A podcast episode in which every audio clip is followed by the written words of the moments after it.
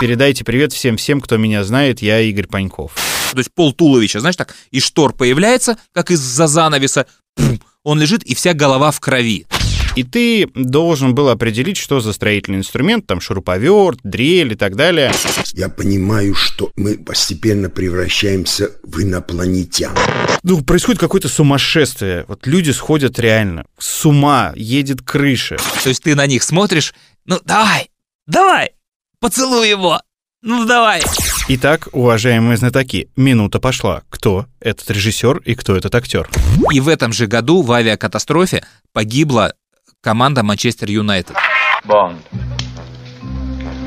Джеймс Бонд. Сейчас спою. Историс. Скажи, а у вас еще выходит на нашем радио рубрика «Сейчас спою»? Нет, давно уже нет ее. Ну ты помнишь ее? Да, конечно, я ее делал тоже. Она же была не в прямом эфире. Да, я не знаю, как она начиналась. Может быть, она была и в прямом эфире, но вряд ли. Но когда я пришел, э, смысл был такой. Ты получал плейлист от музыкального редактора или от программного директора, ну, список песен в этом часе, где была рубрика «Сейчас пою». И когда ведущие объявляли телефон, люди звонили и хотели поздравить кого-то и заказать э, свою любимую песню. А ты им говорил, извините, пожалуйста. Ну, мне так объясняли, как нужно общаться со слушателями. Ага. А, эта песня уже была недавно, поэтому вот вам на выбор 4 или 5 песен. И слушателям приходилось выбирать э, ту песню, которую я им предлагал, и поздравлять своих там родных, близких, но ставить песню совершенно другую. Но мне кажется, так все работали программы по заявкам. Когда я еще даже не закончил школу, я поехал в Питер на День открытых дверей в военную академию имени Можайского, куда я должен был поступать, в военно-космическую академию. И я был у брата. Он учился тогда в Питере, в Меди, и он был на сутках э, на дежурстве. И я почему-то решил позвонить на местную радиостанцию. Это был мой первый опыт, мне было тогда 16 лет, по-моему. Я дозвонился там с какого-то там 20 или 30 раза, и мне сказали, что вот есть такие песни, выбирайте на ваш вкус, и я передал привет Брянску, всем, естественно, кто меня знает, самое банальное, что мог сказать человек, который дозвонился до радио, что, кстати, многих ведущих бесило, и бесило руководство радио, и нас вот на нашем радио, когда я э, занимался рубрикой «Сейчас спою», всегда заставляли просить э, говорить что-то оригинальное, а не просто там «передайте привет всем-всем, кто меня знает, я Игорь Паньков». Вот. А чтобы что-то было особенное. Так что, ну вот, я застал, да. Ну и смысл же был в том, сейчас спою, что песню нужно было спеть в конце, Да, э, пропеть да. несколько строк, потом это передавалось диджею, и он сшивал песню, и вот это вот э, поздравление выглядело как звонок в прямой эфир с заказом песни. Да, это, кстати, отличало, вот, ну, по крайней мере, наше радио от э, всех других радиостанций, где можно было просто позвонить и заказать песню. А у нас еще ты должен был спеть. Просто э, звукорежиссеры и ведущие наше радио Самара периодически к каждому юбилею нашего радио или просто так выкладывают файл, который в эфир не попал из этой программы. И вот сегодня, мне кажется, самое время его сыграть, потом объясню почему. Вот как звучал этот заказ. Это Нестеренко Кристина. Мне 8 лет. Я перехожу в третий класс. Я хочу передать огромный привет школе номер 54 всем своим друзьям и всем своим родным. Я хочу заказать песню группы Ленинград «День рождения». А я в день рождения не буду справлять. Все заебалось, нахуй. Пока.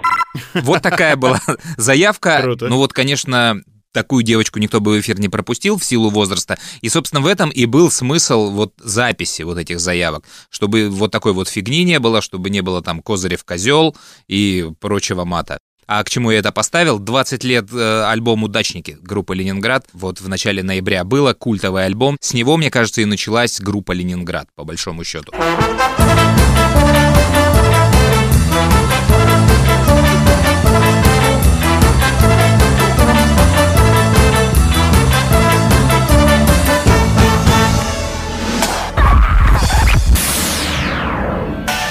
Историс. У меня есть история, связанная с группой Ленинград. Я ее, правда, в эфире рассказывал. и, наверное, ну, кто внимательно слушает, э, знают ее. Это было на радио Максимум. У нас был спецпроект. К нам обратились из компании Bosch. Ребята рекламировали интернет-магазин строительных инструментов. И вся суть игрушки, которую мы придумали, была в следующем. Мы брали песни эфирные, и иностранные, и русские, тогда на максимум еще звучал Ленинград в том числе, и вшивали туда звуки строительных инструментов. И ты должен был определить, что за строительный инструмент, там шуруповерт, дрель и так далее. Мы загадали. То есть мы ставили отбивку перед песней и говорили, вот сейчас слушайте внимательно, угадывайте инструмент, э, и, соответственно, там первый правильно ответивший получит э, дрель от э, Bosch. И наш саунд-продюсер, видимо, в запаре был, он взял песню группы «Ленинград ВВВ», не из базы, а из контакта. Ага. Ну, просто скачал ее. И мы, значит, сидим, слушаем, объявили рубрику, и песня заканчивается, когда мы должны выйти после джингла подвести итоги, словами «даешь интернет, блять». И, естественно, они не запиканы, эти слова. Мы переглянулись, вспотели. Через, не знаю, секунд 20 уже вбежал программный директор к нам в студию, там что-то жестикулировал, показывал, угрожающее. Но вот такая история была. У меня так было то ли с дурью, то ли с какой-то программой, где мы с Мишей ставили «Ногу свело» песню «Что это такое? Хуй-хуй-хуй!» И я их, конечно, не запикал. И хорошо, что у Макса Любимого была привычка слушать вперед программа.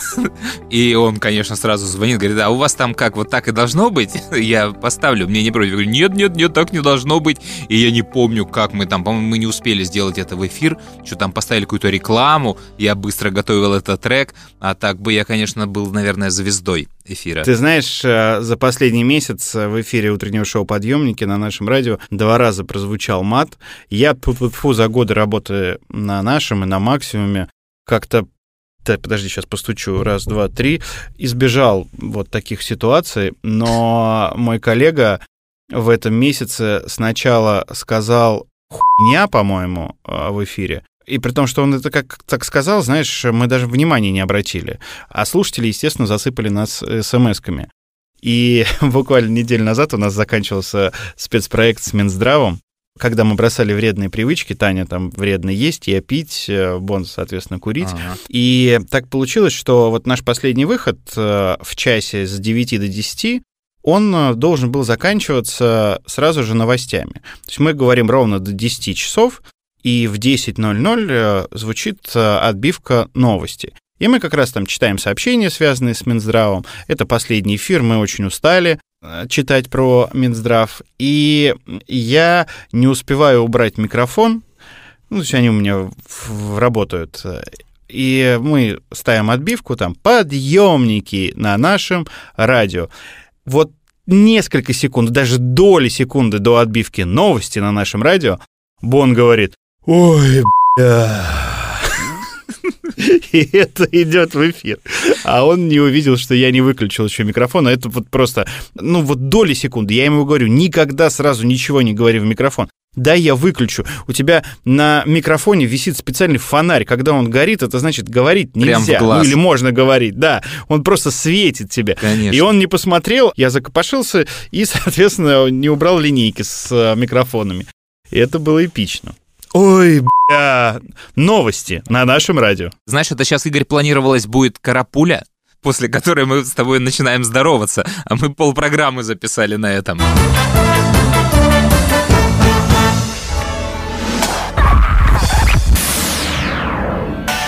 Историс.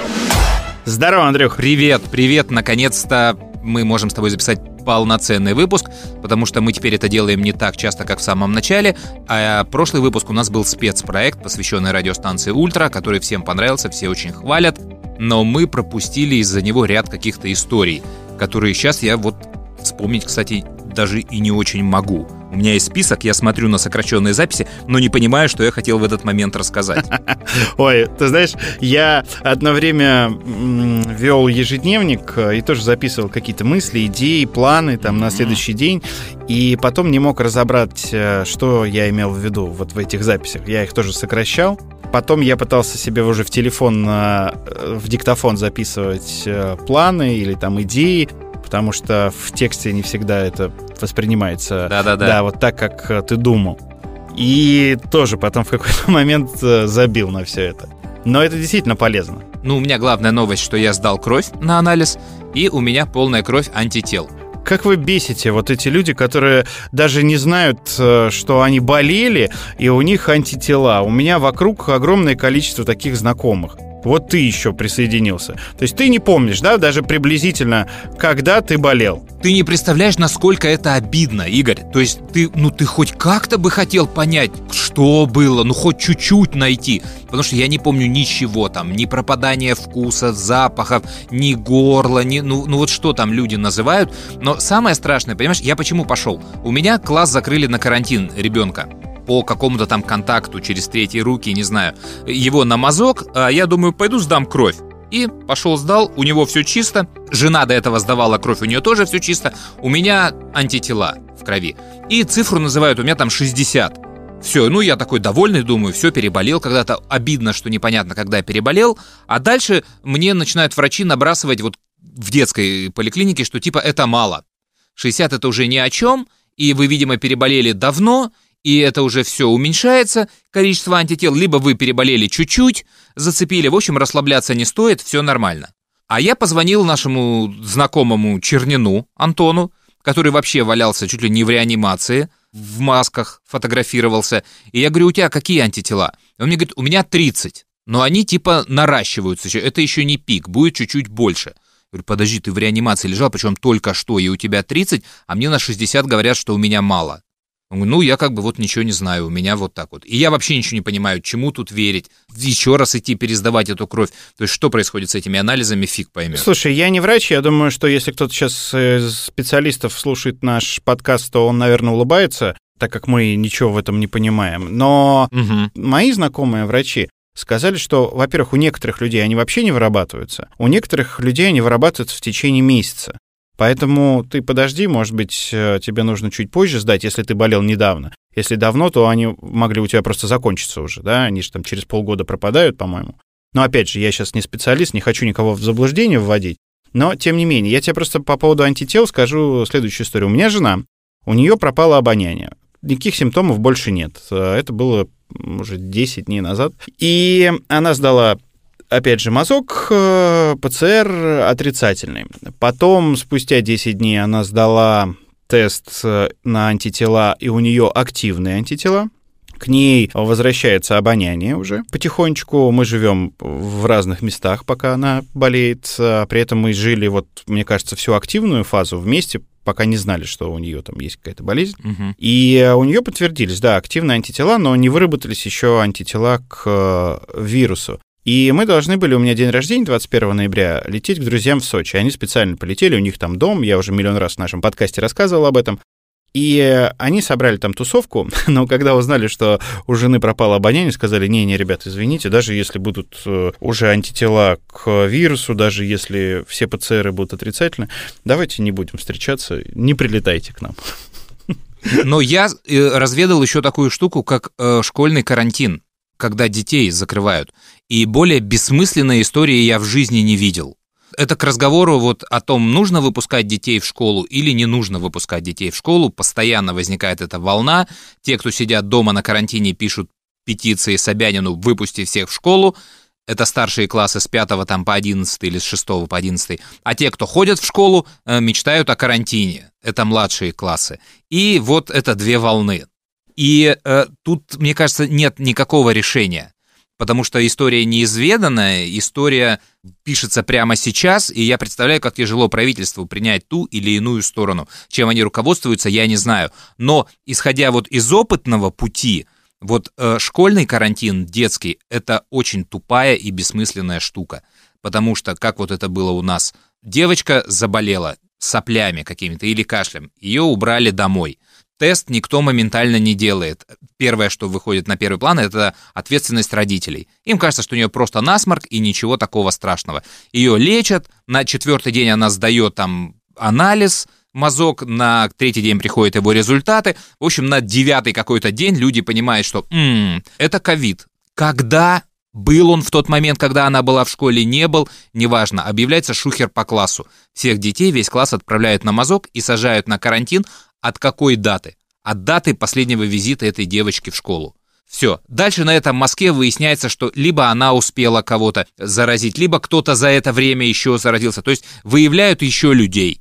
И тут же продлевается этот карантин, поскольку считается последний контакт, когда был этот ребенок в школе. Но даже при этом, что такое карантин?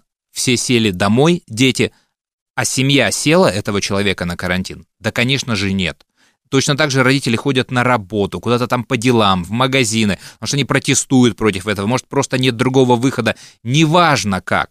И вот эти все дни, когда школьники сидят дома, он с той же самой вероятностью очень легко может заразиться, прийти первый день после карантина в школу и тут же заразить всех. И никакого смысла в этом нет в сидении дома. Чтобы ты понимал, я за это время, вот за последние, наверное, месяца два, ну, 20 или даже чуть больше сдал тестов. Потому что у меня несколько работ. Мне нужно в баре сдавать тесты обязательно. Угу. Мне нужно на радио сдавать тесты обязательно. Тем более к нам вот как раз Антон Чернин приходил, угу. который лежал в больнице, и он в Роспотребнадзоре сказал все наши имена и фамилии. И Роспотребнадзор связался с руководством нашего радио и потребовал, чтобы мы все сдали тесты.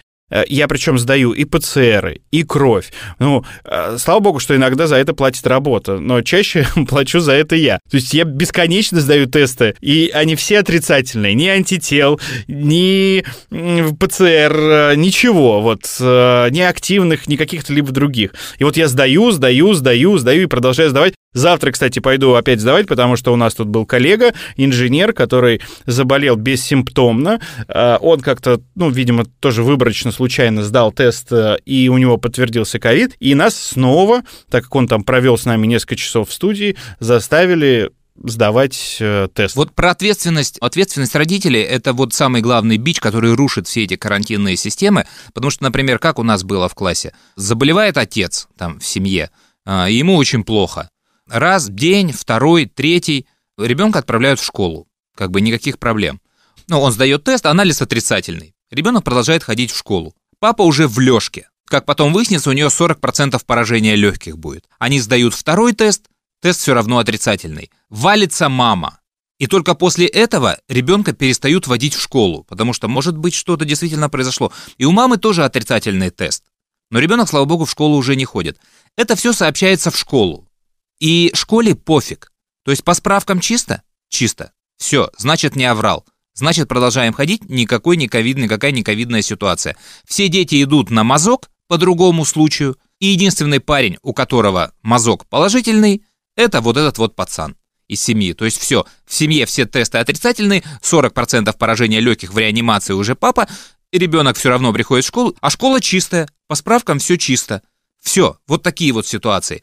Поэтому этот карантин, он бессмысленный, абсолютно точно, для школы. И если уж рассуждать, то э, вот смотри, если все на карантине, у тебя нет возможности повести ребенка в школу. А вот если всем отменить карантин и все будут в школу, ходить в школу, то ты можешь сам для себя решить, вожу я ребенка или не вожу, и оставить его на домашнем обучении, на личном обучении, исходя из своих возможностей, есть она у тебя такая или нет, на изоляции. И вот этот вариант мне кажется правильным, потому что у нас реально есть люди в классе, которые ну просто не ходят с сентября, потому что вот такая ситуация, непонятно что, и в этом году они ходить не планируют. Сидят, учатся на домашнем обучении, просто сами, и все остальное их и не, не, не интересует. Поэтому если выбирать из систем, то я скорее вот за эту. Все учатся, все работают, а дальше каждый для себя решает сам сам в меру своей ответственности. Слушай, Андрюх, а, так как вирус э, не изучен, и так как все бывает по-разному у всех, да, у людей с хроническими заболеваниями, да, кто-то болеет легко, вообще незаметно, кто-то умирает, э, и это, ну, к сожалению, данность, да, это всегда было при любом ОРВИ или там при любых эпидемиях. Я достаточно спокойно отношусь э, вот к ситуации. Я максимально сознательно, насколько это можно, но я, честно говоря, устал от этой истерии, а самое главное, от э, агрессивной истерии. Потому что, ну, люди кидаются друг на друга в э, общественном транспорте. Конечно. А люди в соцсетях разрывают друг друга, унижают друг друга. Что далеко ходить? Э, у нас в школе девочка переболела коронавирусом бессимптомно. Ей 15 лет. Вот. Она вернулась со всеми справками, ее не пустили в школу. И родители в родительском чате требовали, чтобы она еще месяц сидела дома, потому что кто-то где-то прочитал, что коронавирус живет еще дольше, что она может заразить. У девочки истерика. Все одноклассники ополчились против нее, знаешь, как против прокаженной какой-то вот. Родители в родительском чате. В итоге родители перевели ее в другую школу. Ну, потому что там, ну, такое началось в этих чатах. Мы все знаем, чем закончилась э, в волгоградском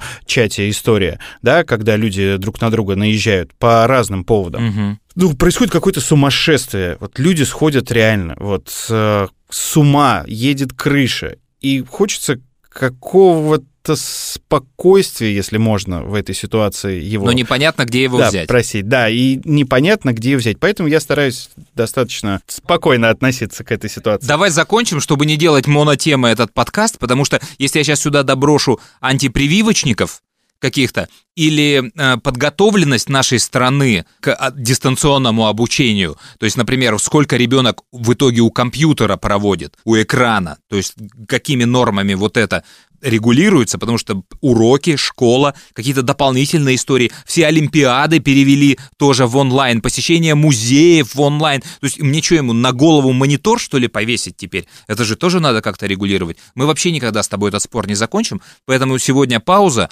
а дальше, не знаю, там, вернемся мы к этим историям или нет. Пока все. Маленькая добивка. А, У нас э, один из руководителей сделал себе прививку от коронавируса, вот эту известную. Притом ее делают э, как-то в два этапа. Там, в сентябре он сделал, и потом в ноябре сделал. И сейчас свалился с коронавирусом. Историс. За то время, когда нас не было, поумирало очень много великих людей. И из самых последних это Армен Борисович э, Джигарханян.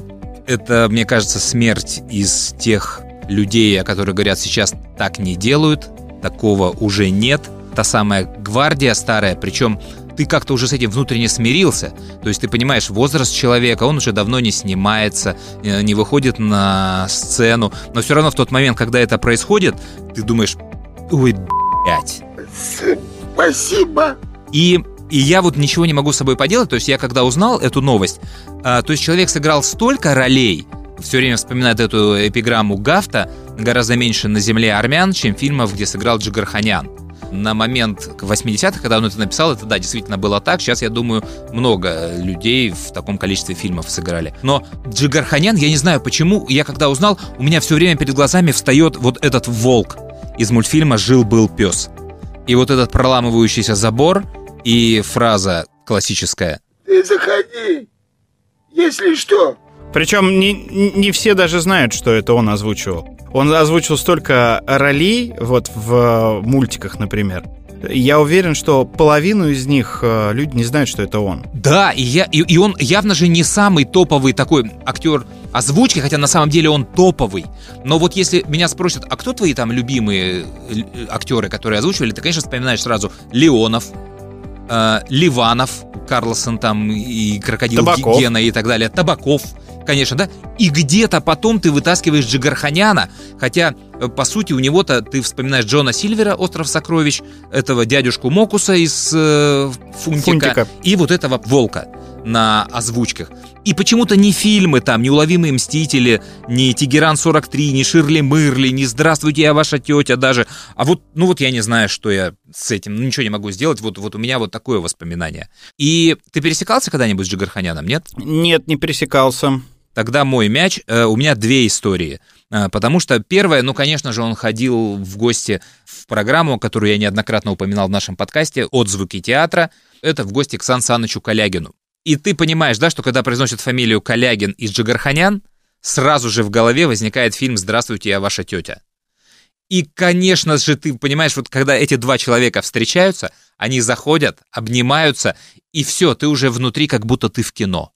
То есть ты на них смотришь и, ну, давай, давай, поцелуй его, ну, давай. Ты уже, тебе кажется, что ты попал в какое-то продолжение, и сейчас перед тобой люди начнут играть э, эту сцену. ну хотя бы поцелуй. Я умоляю. Я пошла переодеться. Розанна. Я тебя поцелую. Потом, если захочешь. И, казалось бы, наверное, они это не любят, но нет, каждый раз, когда они садятся к микрофону или встречаются, они обязательно что-нибудь про это расскажут, вспомнят. И дальше ты вот все их интервью смотришь уже, конечно, в этом ключе через призму вот этого фильма. И вот последняя встреча, но это уже было по традиции грустно, потому что Армен Борисович уже был, ну, такой, не то чтобы не в себе, но уже было заметно, что он теряет мысль, что он перескакивает с одной истории на другую, хотя голос еще молодой и прикольный. Но как только, понимаешь, он, он иногда может произнести фразу в проброс, и ты понимаешь, блин, как же это круто. И, конечно, когда Джигарханян рассказывает, как он играл Ленина, или там волка, или медведя в детском спектакле, ты просто сразу же улыбаешься, хотя там и нет никакого финала в этой истории, и нет точки.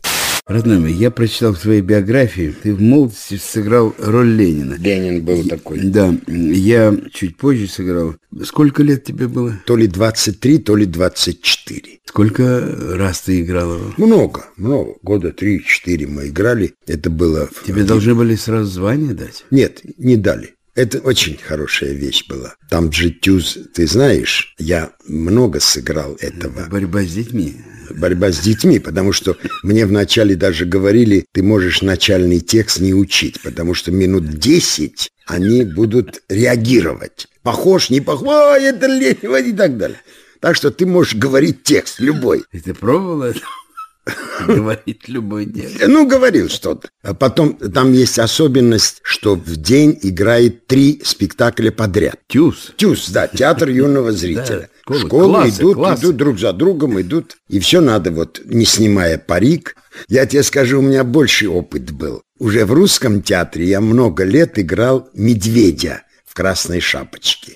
Шварцевской, да, там есть медведь, если помнишь. И мы на каникулы играли в день пять спектаклей. Не снимая шкуру? Шкуры, да, хотя бы половину так я раздевал до пояса, чтобы немножко проветриться. Но ты знаешь, тоже много вещей происходит интересных. Например, я понял, что с детьми нельзя заигрывать, играя детский спектакль. Нельзя. Гудели-буди, вот это ни в коем случае. Они обязательно ущипнут тебя. Причем в самом неприличное место. А где волк?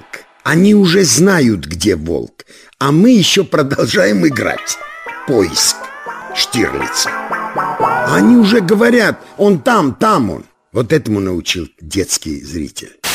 Ты знаешь, справедливости ради, моя любимая фраза «паразит», э, я хочу сказать, что вот конкретно в этих фрагментах мне показалось, что у Джигарханяна прекрасная дикция, в отличие от Сан Саныча. Такое ощущение, что у Сан Саныча были какие-то проблемы в этот день. Да, согласен, сог- да. Вот. Но ты же, ты же сейчас, когда вот он про Ленина сказал, когда дети узнают Ленина, а, похож, но ты же улыбнулся. Конечно, да, безусловно. Да, вот, потому что, во-первых, ну, ты представь, какой Джиг- Джигарханян и Ленин, да? Это же, ну, очень сложно представить. А при этом Джигарханян играл в театре и Мольера, и Сократа, и Нерона, и Сальери. То есть, если почитать диапазон его ролей в театре, это раз в пять расширяет его актерскую палитру. А про интервью, кстати, ты знаешь, я вот заметил, что его не сразу узнаешь в интервью. У него другой голос немножко. У него пропадает вот этот актерский шарм, который включается у микрофона на озвучке. Потому что он же человек-голос. Может, он не так много мультфильмов озвучил, но ты всегда голос Джигарханяна узнаешь сразу же. И не только это Джон Сильвер или Поросенок Фунтик, а он же еще переводил зарубежных актеров в зарубежных фильмах. И даже наши во-первых, закадровый голос блестящий, типа «Зеленый фургон» фильм или «Конец императора тайги», или просто озвучка наших же актеров вот в этой формуле любви. Он озвучивает Калиостро. Человек хочет быть обманутым, запомни это. Все обманывают всех, но делают это слишком примитивно. Я один превратил обман в высокое искусство, поэтому стал знаменит. Офигительнейший голос. Ну вот я почему-то поймался, что в интервью я его не всегда даже узнаю. Для меня, конечно, это голос. И даже вот в тех фрагментах, э, которые вы услышите и услышали уже в нашем подкасте, я его по голосу узнаю. И вот тут голос, несмотря на то, что это было, ну, относительно недавно, да, и он уже был, э, собственно, в летах в преклонных, но он, э, по-моему, очень молодо звучит. Как в кино, которое мы все любим с э, его ролями. И я вообще не заметил никаких вот э, нюансов. У Коллегина заметил, у него нет. Сейчас это читаешь, а у меня же вот перед глазами висит его портрет с Сан Санычем. Ты же знаешь студию, в которой Да, я сижу, конечно, да, у меня знаю. все в портретах. И, и они прям вот смотрят и хохочут над нашими диалогами. Глядя на тебя, у меня вообще возникает ощущение, что ты познал все в профессии. Вот какие-то такие вот задачи, которые, как принято говорить, невыполнимы, для тебя не существуют. Что, какое сейчас вот задание можем поставить, что ты такое не знаешь? Могу ответить. Ну, интересно. Честно. Скажу предельно примитивно. Я хочу, чтобы те, кто нас слушают, им интересно, чтобы они поняли, что самое трудное – это дорога от «хочу» до «могу». Особенно молодые, подкованные. Они про роль такие вещи могут сказать. А мой учитель научил меня, когда еще я был юношей. Армен Карпович Гулакян, мой учитель. Вот я когда подойду, я... Он говорит, очень хорошо рассказываешь. А покажи. Вот это самое трудное. А вторая история, когда я с ним пересекался, он в, девян- в середине 90-х а, организовал свой собственный театр, театр Армена Джигарханяна. И в это же время квартет И придумал театральный футбол, турнир по театральному футболу. И одна из мощных самых команд, которая заявлялась на этот турнир, это была команда театра Джигарханяна. Потому что Армен Борисович, он сам был болельщик великий, причем, по-моему, за «Спартак» он болел. И он очень любил футбол. И он первый, ну не считая квартета И, потому что они играли в молодости в спортшколах, он первый, кто поставил театральный футбол на профессиональные рельсы.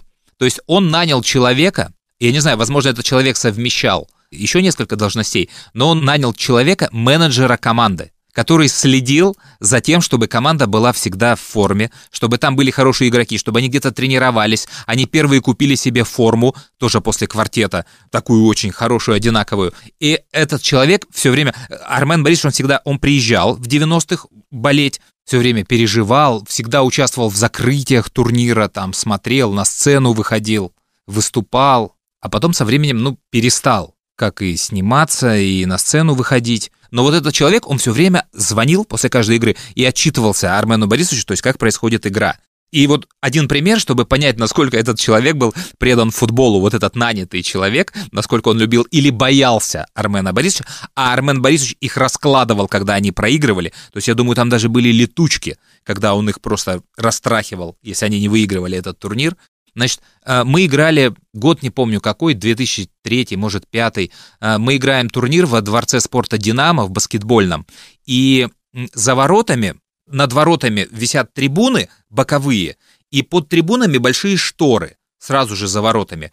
И вот за эти шторы сложены баскетбольные щиты, то есть очень много арматур каких-то. И мы, значит, играем в футбол с Жигарханянкой как раз, и за них играет э, актер Алексей Шевченков, он очень хорошо играет, и вот в какой-то момент он догоняет уходящий мяч за линию ворот, э, догоняет, догоняет его, не успевает догнать и вылетает за поле вот в эти шторы, где арматуры лежат. Там слышится какой-то удар, и обратно выпадает он вот на пол. То есть пол туловища, знаешь, так, из штор появляется, как из-за занавеса, пум, он лежит, и вся голова в крови. То есть он туда влетев, пробил себе голову, что-то там еще. В общем, его сразу доктор, его заматывают, ему что-то там вкалывают, какие-то обезболивающие, и решают вопрос э, о транспортировке его. Нужно его в больницу или не нужно. И вот этот футбольный менеджер, он всю дорогу бегает вокруг Алексея. Алексей, все в порядке, Алексей, ты сможешь играть? Ты сможешь? Леша, Леша, ты сможешь играть? То есть у человека только один вопрос. А, Леха классно играл. То есть человека волнует, не волнует здоровье, как у него порядок, сможет ли он играть или нет. Потому что это проблемы, это с командой. И Леша и Слава ему говорят, да ты успокойся уже, уже какой играть? И, по-моему, он остался, и, по-моему, он играл перевязанный, у него сочилась вот эта кровь, что очень радовало вот этого человека футбольного, и он звонил Армену Борисовичу и объяснял, что все в порядке, все нормально, а может быть даже скрывал. И тогда я понял, что, ну, вот есть какие-то очень странные люди, даже в театральном футболе, вот фанаты. И вот навсегда я помню Джигарханяна, футбол и вот эту вот историю. Ты знаешь, что для меня самое потрясающее в жизни? Таблицу умножения. Вот то, что нельзя опровергнуть. Вот убейся. Дважды два – четыре. Я думаю, в актерской профессии это тоже есть. Вот надо знать, что дважды два — четыре. Тот же мой учитель говорил, в основе любого произведения искусства есть «жил-был у бабушки серенький козлик». Если мы с тобой посмотрим, мы увидим и Гамлет про это, и Отелло про это. Это все про это. Моцарт про это. То есть жил-был у бабушки серенький козлик. Потом у нас козлик был толстый, тонкий, бабушка, да и так далее. И второе воспоминание у меня после кадра с псом – это фильм «Паспорт». Наверное, сейчас ну, очень удивительно, что я вспоминаю такой фильм, где у Джигарханяна второстепенная роль, а он, в принципе, мастер же второстепенных ролей, у него главных-то ролей не так много. Ты «Паспорт» смотрел? Может быть, смотрел, но вот так на слух э, не воспринимаю. Я прекрасно его помню в «Ширли Мырли», в «Неуловимых», вот как раз э, по поводу эпизодов, да, но вот так сейчас тебе ничего не скажу по поводу «Паспорта». Если ты не смотрел, ты обязательно пересмотри, потому что для меня это вот один из главных фильмов в жизни, э, драматургически выстроенный, драматически выстроенный, комедийно драматически э, сочетание драмы и комедии. Вот это очень круто. И у Джигарханяна там есть эпизодическая роль. Он играет Семена Кляйна. С одной стороны эпизодическая, но она через весь фильм, то есть она связывает всю картину, потому что она ключевая в начале, в середине и в конце. Он играет Семена Кляйна, который помогает э, вот этому попавшему э, в Израиль без паспорта человеку э, перейти израильско-иорданскую границу. Оттуда все запоминают фразу Джигарханяна «не нравится мне этот гусь», но и он на самом деле не так часто помогает, сколько мешает этому Мирабу перейти границу, но в итоге он его переводит через эту границу, через колючую проволоку, через сетку, через минное поле. И когда они проходят уже через это минное поле, и устремляется главный герой в сторону Иордании, герой Джигарханяна, пьяненький уже выпивая, говорит потрясающий монолог про «положи кольцо на могилу моей жены в Омске». И я не понимаю, почему с момента выхода меня так трогает вот этот монолог, его вряд ли кто помнит, хотя он связывает начало фильма и конец, и в этот момент ты понимаешь, что у героя главного все будет хорошо в итоге, что он вернется. А Джигарханяна, герой, в этот момент разворачивается и уходит через границу обратно, через минное поле. В кадре нам показывают Мираба, идущего в сторону Иордании, нету звука, и в какой-то момент он, знаешь, пригибается, как будто за спиной у него что-то взрывается. И ты понимаешь, что Джигарханян наступил на мину, и его нет. И вот этот герой медленно поворачивается назад, и следующий кадр дается вот эта граница, и там оседает песок от взрыва, и воронка. И Джигарханяна нет уже. И я не знаю, почему вот у меня всегда стоял этот кадр перед глазами. Сейчас странно, что его рассказывать. Мы не видео подкаст, я не могу его просто показать. Но это такой вот прям очень сильный момент, драматургический и по-всякому. И вот, вот вот такая у меня картинка тоже была в голове, когда умер Армен Борисович Джигарханян, светлая ему память. Присоединяюсь. А если вдруг с Аказией кто-нибудь окажется в Омске, попроси, чтобы они сходили на кладбище и положили вот это на могилу моей жены, Марины Клайн. 41 участок номер 87. Хорошо. Сеня, пошли со мной. Ну что ты здесь один, а? Пошли. Здесь меня похоронят. На том свете увидимся, там нет границ. Давай.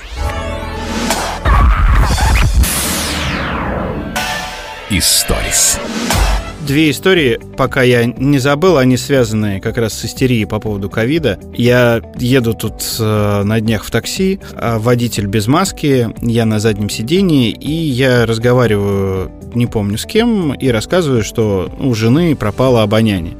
И водитель, э, знаешь... А, маска. Так, э, э, да, незаметно надевает маску себе на лицо, и так как бы не то, чтобы он э, пытается от меня отсечь, потому что некуда мы в одной машине, но видно, что он старается не дышать и открывает еще окна в машине. Вот все окна. Не на всю, но вот так приоткрывает окна. А потом э, я еду в этом же автомобиле, и мне звонит мама. Я ей рассказываю историю, да, вот что там а, жена приболела, мама там охает, ахает. И я говорю, что ну все там уже идет на спад, э, вот скоро сдадим окончательные результаты, уже антитела. И думаем, вот где отметить день рождения. Я говорю, мам, ну мы хотели в Сочи полететь, но, возможно, не полетим, а, может быть, в Турцию полетим, но, опять же, непонятно. А может, мы к вам в гости приедем? И мама моя, они живут, родители, в военном городке, закрытая маленькая часть. Сынок, давай не надо. Ну, сейчас тут вот москвичи не очень любят. Все переживают из-за этого вируса. Давай, может быть, там весной или летом будет хорошая погода будет тепло, и вы приедете с внуками, и мы встретимся. Я говорю, мам, мам, все.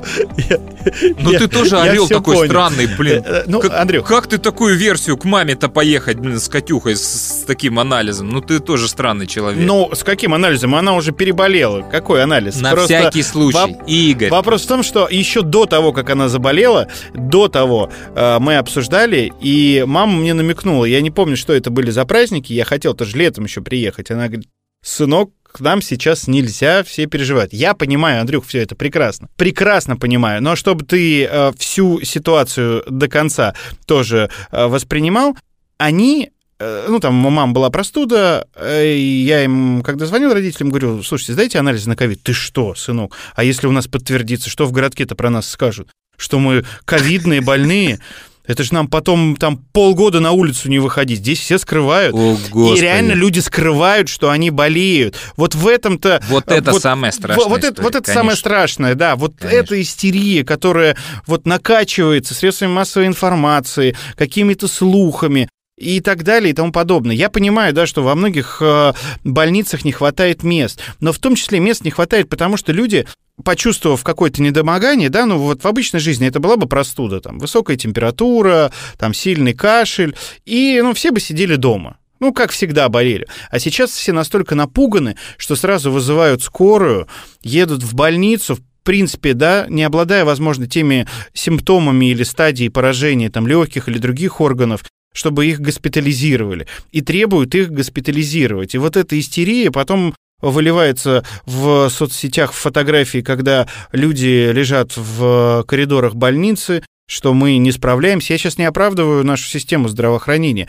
Я говорю о том, что ну как-то нужно вот этот градус, который сейчас максимально повысили, ну, его снижать, и в том числе с помощью средств массовой информации, это должна быть какая-то правительственная программа.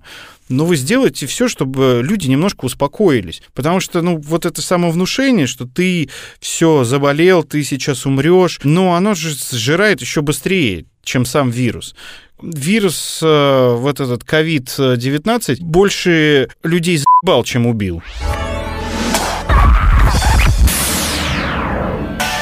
Историс. Тема нашего сегодняшнего подкаста — смерть, я так понимаю, и трагедия, но э, смерть сквозь смех какой-то, потому что вот и Армен Борисович Джигарханян, и Жванецкий Михаил Михайлович, э, вот, ну это же все-таки прежде всего такой юмор и веселье, и от этого чертовски жаль э, уход этих людей. И еще вот почему-то меня не отпускала вот эта смерть человека, который, наверное, наименьше относится из всех к комедии, это Шон Коннери который также ушел за прошедшее с подкаста время.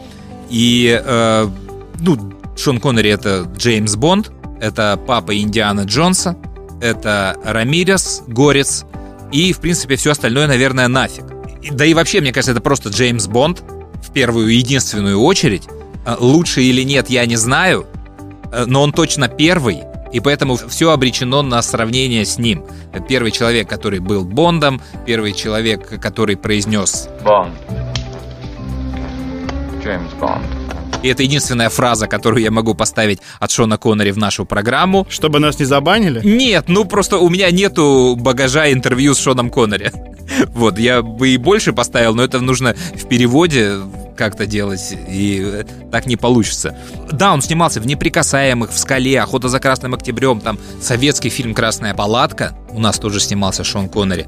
«Западня», там, кстати, «Западня», мы с тобой э, в одном рукопожатии от Шона Коннери, получается. То есть у нас есть друг, Вовка Воронов, который работал с ним э, на фильме «Западня».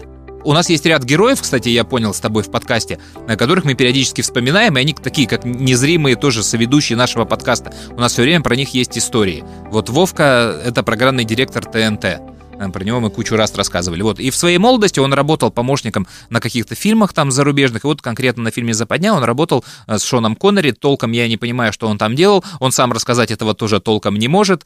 Э, и аудио он записывать не любит. Ну, в общем, где-то там, я так понимаю, что Шон Коннери спал. Э, в перерыве между работами, а Вова к нему подошел, э, телефонов тогда не было, селфи не сделал, позадавал каких-то вопросов о русской культуре, тот ему что-то пробормотал, а может просто бредил, и вот э, с тех пор Вовка помнит, что он дружит с Шоном Коннери, жал ему руку, и мы, соответственно, тоже с тобой друзья Шона Коннери. По поводу жал руку, и в одном рукопожатии у меня есть несколько человек, которые жали мне руку и жали руку Путину, и фактически мы с тобой в двух рукопожатиях от Зюбы. Я не знаю, я сейчас осмыслю, радует, я не знаю, радует меня хорошо это эта история или, или плохо, нет. Ну, просто ты сейчас начал про рукопожатие, и я вспомнил, что да, я часто жал руки тем, кто жал руки нашему президенту, и тогда, получается, мы с тобой вообще в, буквально как в теории пяти рукопожатий знаем в, и трогали весь мир и всех звезд. Э, две истории про Коннери тогда в проброс. Они тоже, как весь наш подкаст, связаны с юмором, футболом и актерами. Он же на заре своей карьеры в 52 году делал выбор. Он играл в театре и играл в футбол профессионально. И он выбирал, то есть на чем же ему сделать акцент, на футболе или на театральной карьере. Он играл за шотландский клуб East Five, но в тот момент Манчестер Юнайтед обновлял состав, то есть у него было очень много пожилых э, футболистов, ему нужна была молодежь, он поехал в турне по Великобритании, играл с разными командами и хантил себе игроков хороших. И в том числе вот он играл с этим шотландским клубом, и тренер Манчестер Юнайтед Мэтт Басби заприметил в, в игре Шона Коннери и предложил ему играть за Манчестер Юнайтед с хорошим гонораром, и Шон Коннери реально сильно думал над этим бросить театральную карьеру и стать профессиональным футболистом. Но он подумал, что ему 23 года, и, наверное, в 23 года поздно начинать. И пойду-ка я лучше в актеры. И пошел в актеры. И вот всю жизнь он говорит, что это единственное правильное решение, которое я принял в жизни. И не только потому, что успешно сложилась его карьера, а еще и потому, что буквально через несколько лет после этого, через 5 или 6, он получил свою одну из первых главных ролей, 58 год, и в этом же году в авиакатастрофе погибла команда Манчестер Юнайтед. Мэттом Басби, вот этим тренером, собранная им вот в те года, когда Шон Коннери отказался играть. Судьба. Да, вот такая вот история. И еще э, он э, уже, когда он был пожилой, 53 года, э, ему предложили сыграть еще раз вернуться к роли Бонда, он уже к этому моменту отказался. Этот фильм был вне франшизы, он до сих пор не считается фильмом Бондианы, «Никогда не говори никогда». Это был переработанный сценарий фильма, в котором Коннери уже снимался, «Шаровая молния». Но ему предложили очень хорошие деньги, и он решился, и он сыграл в этом фильме, но ему нужно было немножко перепетировать с боевыми сценами, и он нанял себе американца, там такого не очень известного для подготовки к съемкам в этом фильме. И э, во время тренировок этот американец сломал ему запястье, и от его услуг отказались. А, в общем, в итоге выяснилось, что американцем этим был Стивен Сигал. Я почему-то так и подумал. Я не знал, но почему-то так и подумал. Ну, знаешь, когда что-то сломало, у меня либо Джеки Чан, либо Стивен Сигал, потому что Стивен Сигал во всех фильмах Ника ломал руки-ноги там направо и налево, а Джеки Чан себе их ломал, в принципе, на съемках. Да, и еще Шона Коннери я почему-то очень помню из середины 90-х, э, это из того же времени, когда квартет И начинал футбол, Джигарханян свой театр, тогда была популярна программа раз в неделю. По сути, это было первое скетч-шоу на нашем телевидении. Его делали бывшие КВНщики. Лазарева, Шац, Сивоха, Белоголовцев, Бочарик. Это вот оттуда пошли все Мижган, Серьган, классические рубрики. И у них там была пародия на Форт Боярд игру. Э, участвовали Сивоха, Таня Лазарева, Белоголовца в роли паспорту маленького. Вот. И там был такой скетч, сейчас он не очень смешной, но просто оттуда на всю жизнь. И я знаю, что в нашем подкасте есть слушатели, которые это помнят. Мы гоняли фамилию Шон Коннери, наоборот, Хон Шонери и так далее. Там, значит, такая диспозиция, Сивоху выбирают от команды, э, чтобы он пошел к старцу Фура. Помните, там был такой элемент, не знаю, есть он сейчас или нет, когда старец э, раздает подсказки, загадывает загадки, нужно отгадывать ответы, за это он выдает ключи. Вот пародия на этот фрагмент с участием Сергея Сивоха, КВНщика. Моя первая подсказка. Этот человек жил в Англии и работал сыщиком. Сыщик? Ну да, молодец. Моя вторая подсказка. Этот человек подстрелил собаку Баскервилей. Стрелок? Ты близок к цели, мой мальчик. Моя третья подсказка. Этот человек играл на скрипке и курил трубку. Коншонери? Какой еще коншонери? Я тебе последний раз подсказываю. Он жил на Бейкер-стрит, дружил с доктором, поймал профессора Мариарти. Его имя было на букву Ш, а фамилия на букву Х. Шон Хонори! Какой еще Шон Хонори? Я тебе последний раз намекаю. Уж не Шерлок Ли Холмс этот человек. Нет! А кто? Шон Коннери! Давай я тебе еще восемь подсказок дам. Да подавись ты своим ключом, тоже мне понять, старый... Шона Коннери не знает, ерунда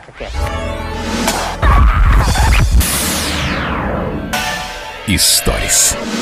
Я просто вспомнил про Джеки Чана. Я очень люблю этого актера, и, как и многие, смотрел, наверное, все фильмы. И, конечно, там «Доспехи Бога» и так далее. Это все было очень популярно в моем детстве. И его этот толстый напарник, который, по-моему, был режиссером, я сейчас не вспомню, как его Да, зовут. да, да, да, да. Но он часто снимался с ним в таких комедийных боевиках, ну, в коих он там снимался практически во всех. И когда Джеки Чан приезжал к Урганту, и была там такая сцена, как будто в Останкино делают ремонт, э, и человек, похожий на иммигранта в вот этой оранжевой робе, что-то там чинит, и идет Ургант, и оказывается, что это Джеки Чан. И он так это отлично отыграл, ну, как и всегда, собственно. Да. А в тот момент э, администратором э, на программе работала моя знакомая. И она знала, что я люблю очень Джеки Чана, и она украла кружку из гримерки, из которой он пил чай. Она мне сделала фотографию, я ее, к сожалению, уже сейчас не найду, потому что это было давно. Но э, она сфотографировала Джеки Чана, который пьет из обычной, знаешь, вот белой Ага. такой чайной кофейной кружки чай, и потом она ее забрала и сказала, вот тебе кружка, из которой пил твой кумир. Прикольно. А, Само Хунг звали его друга, я вспомнил этого толстенького. А вот Да, эту наверное. шутку э, придумал мой друг на, э, на открытие программы. Я помню, он тогда рассказывал, и я Тима, это супер гениально, это очень крутая история. Очень классно было, да. Да. Ну, как и большинство того, что придумывает команда Ургант. Мы же не выходили со времен Хэллоуина, а у меня история на Хэллоуин была. У меня дети всегда празднуют, а в этот раз мы сейчас раздельно живем, потому что старшая дочь не учится, и они изолировались на даче, а мы с малым дома, потому что он учится. И 31 числа вся его братва пришла к нам праздновать Хэллоуин. То есть куча третьеклассников, четвероклассников бегает по комнате, уже под конец вечера э, родители приезжают забирать э, молодежь. Ну, кто-то остается выпить чая, там, торт съесть, тоже как-то Хэллоуин отпраздновать. Мы, значит, сидим на кухне, и в этот момент к нам в комнату, значит, забегают дети, говорят, там какой-то дядька пришел. Я говорю, какой дядька? Да какой-то дядька что-то искал своего ребенка, может, за кем-то из вас приехали? Да не, не, не, мы его не знаем, это не наш. Он какую-то, каких-то девочек искал, у нас тут девочек нет. Я думаю, ну что дети бредят, наверное, может, шутку какую-то придумали, сейчас выйду, они меня обольют, чем-то обсыпят. Ну, они как-то настойчиво говорят про это, думаю, ну ладно, порадую детей. Выхожу, значит, в коридор, как бы, и они реально показывают за дверь. Вот он ушел. А, Я, значит, открываю дверь, на площадке стоит Олег Верещагин. Знаешь, кто это? Да, конечно. Из Камеди. Comedy Woman, КВН. Да, да, да. Пермь. КВН, Парма. Да, да, да, да, да. Вот. И он ищет квартиру, э, он уже звонит в соседнюю квартиру, и он показывает, слушай, извини, говорит, я ошибся. Э, У меня дети на этом этаже празднуют. Э, Я пришел их забирать. И вот они, видимо, в квартире напротив. А у вас шум, гам был, и еще дверь украшена в Хэллоуин. Поэтому я как бы позвонил, никто не открыл в этом. Он зашел, и стал своих детей искать, кричать. Вот, то есть ты представь вот эту картину, да? То есть дети... Зашел выбега- к тебе? Да, зашел в квартиру, да, реально. То есть открыл дверь, пытался забрать своих детей, а, их нету. То есть дети ему что-то мои отвечали. И, видимо, в какой-то момент он понял, что он не там и ушел. И я как раз за ним вышел. То есть вот как жалко, что дети не знают, кто такой Олег Верещагин, и им, в принципе, все равно. Да? Потому что, ну, представь, мы знаем, и вдруг в квартиру заходит Верещагин. То есть это совсем другая ситуация. А тут дяхан какой-то зашел. Папа, иди, иди, разберись с этим. Вот. И Олег извинился, как бы, я говорю, слушай, да, тут напротив тоже ребята празднуют. Он говорит, да, я уже как бы туда пойду, все, давай, пока-пока, но мы так визуально знакомы с ним. Вот, но история, конечно, вот она, она, она бомбическая, и для детей он никто. Пап, там дяхан какой-то заходил, что-то, не знаю, хотел Но ты-то спокойно с ним общался вот. или сказал, а, я тебя узнал, это Comedy Woman, Парма, да, помню, да, Масляков, КВН. Да нет, ну поскольку он давно у нас во дворе живет, я уже миллион раз шутил про это, у нас и дети в сад вместе ходили, и в школу там, и машина его мешала моей машине. Там такая длинная история, визуально мы знакомы. Ну вот, а детям даже не объяснишь, кто это. То есть я потом Васе показал скетч, э, еле нашел, нормальный. Э, ну, не знаю. Даже он даже не помнит, этот разве заходил? Я говорю, да. Эй, пофиг. Где, где торт? Давай, Давай торт, торт. Если. Историс. Я про актерские байки, ну, поскольку у нас вот мы сегодня вспоминаем актеров, и я хотел рассказать несколько баек, но я вот их не очень люблю, потому что их нужно, конечно, уметь рассказывать, эти актерские байки. У меня есть такой пример, байка, которую я слышу примерно раз в два года регулярно. Я, к сожалению, не могу ее рассказать в лицах. Я постараюсь ее максимально зашифровать. В общем, много лет назад один известный режиссер экранизировал одно очень известное произведение. И ему на роль Иисуса Христа нужен был актер. Он сделал такой мощный выбор. Режиссер выкатил предложение очень известному актеру, и актер очень долго думал. И это раздумье очень сильно затянулось, то есть там процесс уже съемок начался, уже как бы его отказ был смертелен. И, значит, происходит ключевой звонок. Этот актер звонит режиссеру и от роли отказывается. И очень долго объясняет э, мотивацию. Говорит, понимаете, это очень религиозная роль, она очень важная, э, она очень ответственная. И, а я тоже сам религиозный человек, и сыграть такую фигуру мне не позволяет моя там внутренняя конституция, мое образование, мое отношение к этому. А режиссер уже, ну, он закипает, знаешь, потихоньку. Он, угу, угу, угу, угу, угу. он слушает этот ответ и э, вот заканчивает человек эту фразу, говорит, и вот, значит, моя религия мне этого не позволяет. И тут у режиссера, значит, теряется терпение, и он, значит, в гневе в таком, знаешь, выкрикивает в трубку, да? А в жопу ебаться тебе твоя религия позволяет? и бросает трубку, э, намекая на то, что этот актер немножко гей. И все актеры, которые рассказывают эту байку, они рассказывают с абсолютно одинаковой интонацией, с абсолютно одинаковыми панчлайнами, сетапами, точками. И мне вот интересно, это же понятно, что во время этого разговора перед режиссером не стоял весь сон наших актеров, известных российских. То есть они не были свидетелями. Это разговор был не на сцене, не в капустнике. И кто-то один эту историю пересказал. И они все друг у друга снимают, но абсолютно точно копируют все интонации этой истории, и это меня, конечно, поражает, потому что я уже мечтаю даже эту историю услышать от каждого актера, чтобы сравнивать интонации, и они никогда у них не разнятся. Интересно, кто был первым, кто рассказал эту историю. Ты знаешь, я, пока ты рассказывал эту историю, поймал себя на мысли, что ты должен закончить ее фразой «Итак, уважаемые знатоки, минута пошла. Кто этот режиссер и кто этот актер?» Что было дальше? Да. Ну, в общем, этот человек не сыграл в этом фильме. Мы поняли, Андрюх, не расшифровывай не ну... Хорошо. Хорошо. Вот. И самое главное, мне кажется, что нужно в наш подкаст все-таки добавить э, пиков, э, потому что нас э, часто упрекают, ну, я не знаю, как тебя, но меня, что у вас очень интеллигентный подкаст, и мы слушаем всей семьей. И сейчас, когда ты рассказывал эту историю, я прям подпрыгнул представил себе э, семью, которая едет э, в автомобиле домой, забирали ребенка из садика, из школы, я не знаю, с секции, и слушают э, двух парней. И тут на тебе.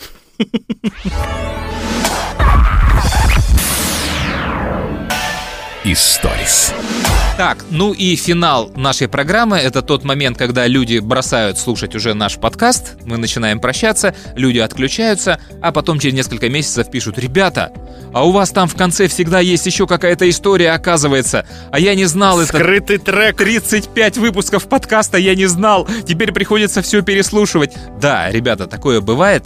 И вот в заключении это будет очень коротко, с одной стороны, но мне кажется, очень интересно, потому что нельзя, конечно, не вспомнить Михаила Михайловича Жванецкого, который тоже трагически ушел из жизни который, кстати, не Михаил Михайлович, а Михаил Маневич, его настоящее отчество. Михаил Михайлович это потом со временем адаптировалось и стало ну, почти творческим псевдонимом. Величайший наш сатирик, и я не понимаю, почему наши вот стендаперы, они косплеят и воруют шутки у западных стендаперов, и никто никогда не юзает наследие Михаила Михайловича, потому что там такое море миниатюр, философских моментов, э, чего угодно. Это перелопачивать, адаптировать. И это вот тот юмор, который я обожаю. И я надеюсь, что смерть этого человека, вот, ну, она как бы подняла интерес к его творчеству. Многие пересмотрят, перечитают э, переслушают. Согласен полностью. Тем более, что я все-таки дружу с э, Женей Маргульсом, а он дружил с, как он его нежно называет, Мих Михачем. Мих -Мих, и да каждая встреча с Женей — это обязательная история про Жванецкого. И если вы подписаны на Маргульса в Фейсбуке, то огромное количество фотографий, посиделок, каких-то историй, связанных э, с этим великим артистом, э, у него там есть, и я вам очень советую перечитать, пересмотреть. Это очень трогательно и очень смешно. Ну и мы тоже рассказывали одну историю, когда он приходил на съемки к Маргулису, а потом свои съемки корректировал на канале «Россия-1». А я видел Михаила Михайловича э, вот на упомянутом уже сегодня э, театральном футболе, турнире по театральному футболу. Он чем был замечателен этот турнир, организованный квартетом, и что э, и многие участвовали в нем только чтобы дождаться именно этой истории. После финала всегда был банкет. И команды, которые попадали в плей-офф, Э, выходили из группы, 8 команд, которые играли четвертьфинал, полуфинал и финал, э, это называлось попасть в банкет. А там были группы, то есть там могло участвовать по 16-12 команд в турнире. Вот попадание в восьмерку сильнейших, это означало попадание в банкет. Каждая команда приглашалась в театр «Квартет И», или они организовывали другие залы, снимали, где был э, реальный такой капустник футбольный. То есть все рассаживались в зале, и каждая команда, попавшая в банкет, она должна была подготовить номер. Она выходила на сцену и выступала. И в промежутках между этими номерами квартет И приглашал какую-нибудь группу выступить там, Агата Кристи, Ундервуд, какого-нибудь юмориста, э, Хазанова, Жванецкого, там еще кого-то, и сами выступали, и каких-то гостей, то есть это был реально театральный капустник, и это было, конечно, главным украшением футбольного турнира. А после этого всего выступления и награждения, и капустника был, собственно, банкет. Это мог быть ресторан дома актера, фойе театра квартета И или какого-нибудь другого театра, который они арендовали. И это было тоже такое продолжение угара, где участвовали все и Жванецкий, и Джигарханян, и Валерий Баринов, ну и все остальные вот актеры, кто играл, приходил болеть, просто знал, что есть банкет. Замечательные были вещи. Жаль, что квартет И перестал это делать, и сейчас этим занимается Олег Меньшиков во время Э, фестиваля «Черешневый лес», э, но там это все происходит уже, ну, как бы менее интересно. И вот Михаил Михайлович туда частенько приезжал, выступал, рассказывал, и это, конечно, блестящая э, вещь. Я не буду пересказывать в финале никаких монологов э, Жванецкого, никаких историй э, про него. Я поставлю кусочек э, Михаила Михайловича с монологом о Сан Саныче Калягине, чтобы прям связать все, о чем мы говорили, э, где также нету никакой философской мысли, вряд ли оттуда вытащат цитату, но где вот прям виден дар человека рассказывать обычную историю, но чертовски смешно. Когда ты слушаешь, вроде ничего не происходит, но улыбка у тебя все равно тянется. Вот такой, мне кажется, сегодня будет финал. Его можно выключить в любое время, если у вас поднимется рука. А, мы, наверное, сегодня прощаемся на этом.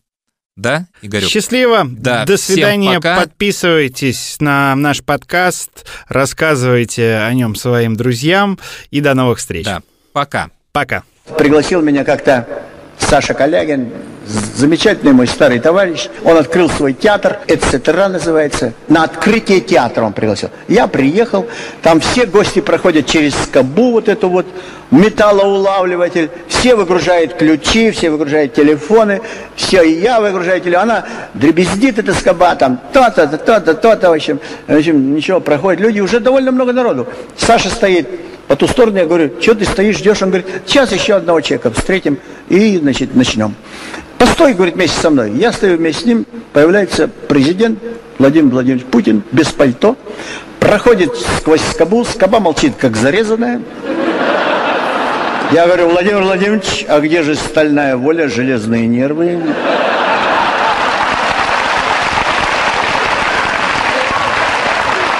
Пошутил. Ну, ввиду того, что так удачно пошутил, значит, э, Саша говорит, а можно Владимир Владимирович, э, значит, Жванецкий с нами побудет? Он говорит, да, пожалуйста, конечно. Они, значит, прошли с ним вперед, и моя задница с этой же секунды попала в чьи-то теплые руки. Чьи до сих пор не знаю. Не видел этого человека. Вот буквально вот так вот. Я говорю, куда же они пошли? Вот сюда, я, я не знаю кому. Он говорит, идите прямо, прямо, прямо, прямо, прямо, прямо, прямо. И потом поворачивает меня, я, я же во флоте был, я знаю, что такое корму заворачивает кому-то. Значит, вот сейчас поднимаемся, поднимаемся по лестнице, он говорит, на, на второй этаж вот так вот идет. Я вспомнил теплоход Шатаруставели, где я выступал часто. Вы знаете, там был один милиционер, один на весь теплоход. Тощий, длиннорукий, но один. Значит, он подходил сзади, кто-то хулиганил там или на дискотеке, сзади подходил вплотную, просовывал руку между ног и хватал его за самое дорогое. Вот. Хулигана. Тот сразу становился вот таким вот. вот. Он, и он мог его выводить вот так вот рукой. Он мог двоих выводить. И публика не могла понять. Просто идут два человека вплотную. Вот, и я шел точно так же. Значит, я вот это шел, и я говорю, куда? Он говорит, в кабинет Калягина. Мы сейчас вот идем в кабинет Калягина. Я, значит, иду, заводят корму, поднимаемся наверх. Ну, там уже сидят, сидит э, президент, сидит Саша Калягин. Третий стакан чая уже для меня, значит, поставлен. Все, президент рассказывает анекдот про евреев, но очень приличный вполне. И тут э, Сан Саныч Калягин говорит, э, так, э, прошу уже, можно в театр, значит, можно уже там, там уже публика, все. И опять меня, значит, это берут вот так вот. И в лифт, я говорю, так у меня прекрасные места в пятом ряду. Нет, нет, говорит, вы теперь сидите в девятом ряду, сидит Лужков, сидит Путин, сидит Калягин, и рядом сидите вы. Слушайте, я недавно получил фотографию, все сидят, смотрят на сцену, на сцене там, ну, как нормальные люди, на сцене показывают там все, там, дождь, снег, ну, новый театр показывает, как это все идет, как вращается сцена, как играет Мацуев, как все это проходит. Значит, все смотрят на сцену, один я, как идиот, вот, Мол, посмотрите, с кем сижу. Потом, значит, опять вернулись в кабинет Калягина. Я чувствую, что я мешаю. Ну, видимо, какой-то разговор. Наверное, ну, если президент пришел, что-то надо попросить, наверное. Я, значит, себе уже хряпнул фужер вина и говорю, товарищи, я пойду, говорю, в зал, там уже фуршет, там артисты, там звезды ходят, там, ну, что, я пойду там выпью, ну, я здесь мешаю. Я говорю, я пойду. Президент говорит, я с вами пойду. Остальные уже тоже говорят, и мы пойдем. Я документально все рассказываю. Пришли мы, встали, значит, кучкой. Я уже себе коньяку налил ввиду такого благожелательного окружения. Лужков говорит э, Путину, говорит, может, не надо при Жванецком? Правильно говорит, между прочим. А Путин говорит, а я считаю, что это очень добрый и порядочный человек. Я, значит, и стою, это все слышу. Президент говорит, ну, мне надо идти. Я говорю, ну, идите. Ж. С коньяком со своим, с коньяком, значит. Он что-то меня целует, обнимает, уходит. Граждане, клянусь, ко мне выстраивается очередь человек 500. По разным вопросам. Не скажу, что я кому-то помог, но выслушал всех внимательно.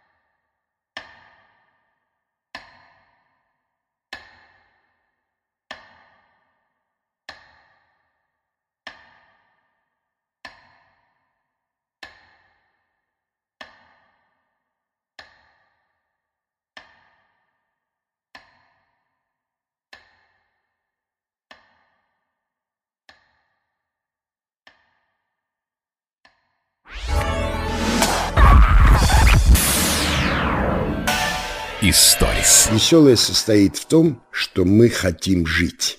Мы хотим жить и хотим удивляться, получать наслаждение. Я, например, очень люблю, как ты смеешься. Ты очень смешно смеешься. Такой, а, и уходишь в смех.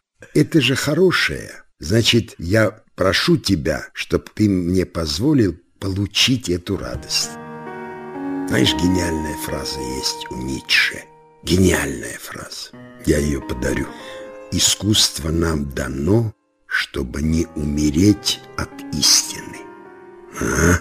Куда засандалил? Да. Наш Фридрих. Наш родной Фридрих. Искусство нам дано, чтобы не умереть от истины.